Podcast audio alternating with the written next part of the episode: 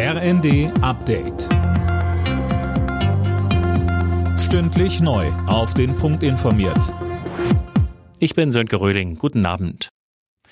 Trotz des russischen Angriffs auf die Hafenstadt Odessa will die Ukraine ihr Getreide über das Schwarze Meer ausführen. Der Wirtschaftsberater von Präsident Zelensky erklärte aber, dass das riskant sei und länger dauern könnte als geplant.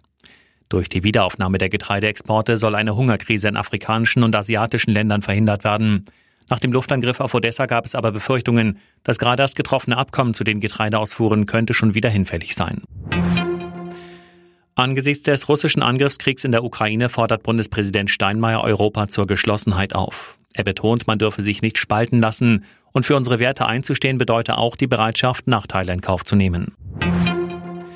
CDU-Chef Merz geht davon aus, dass es ohne Atomkraft so bald nicht gehen wird.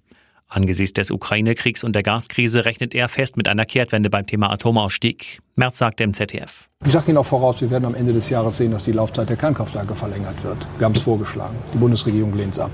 Wenn die Bundesregierung mit uns reden will, ernsthaft reden will, was sie zurzeit nicht tut, wir bieten das immer an, aber wir laufen der Bundesregierung nicht hinterher. Aldi will in China expandieren. Der Discounter plant hunderte neue Filialen, das hat das Unternehmen dem Handelsblatt gesagt. Bislang gibt es Aldi nur in Shanghai. Der Blick zur Formel 1. Da hat Max Verstappen seine WM-Führung weiter ausbauen können. Der Red Bull-Pilot siegte beim großen Preis von Frankreich vor den beiden Mercedes-Fahrern Lewis Hamilton und George Russell. Sebastian Vettel und Mick Schumacher landeten auf den Plätzen 11 und 15. Alle Nachrichten auf rnd.de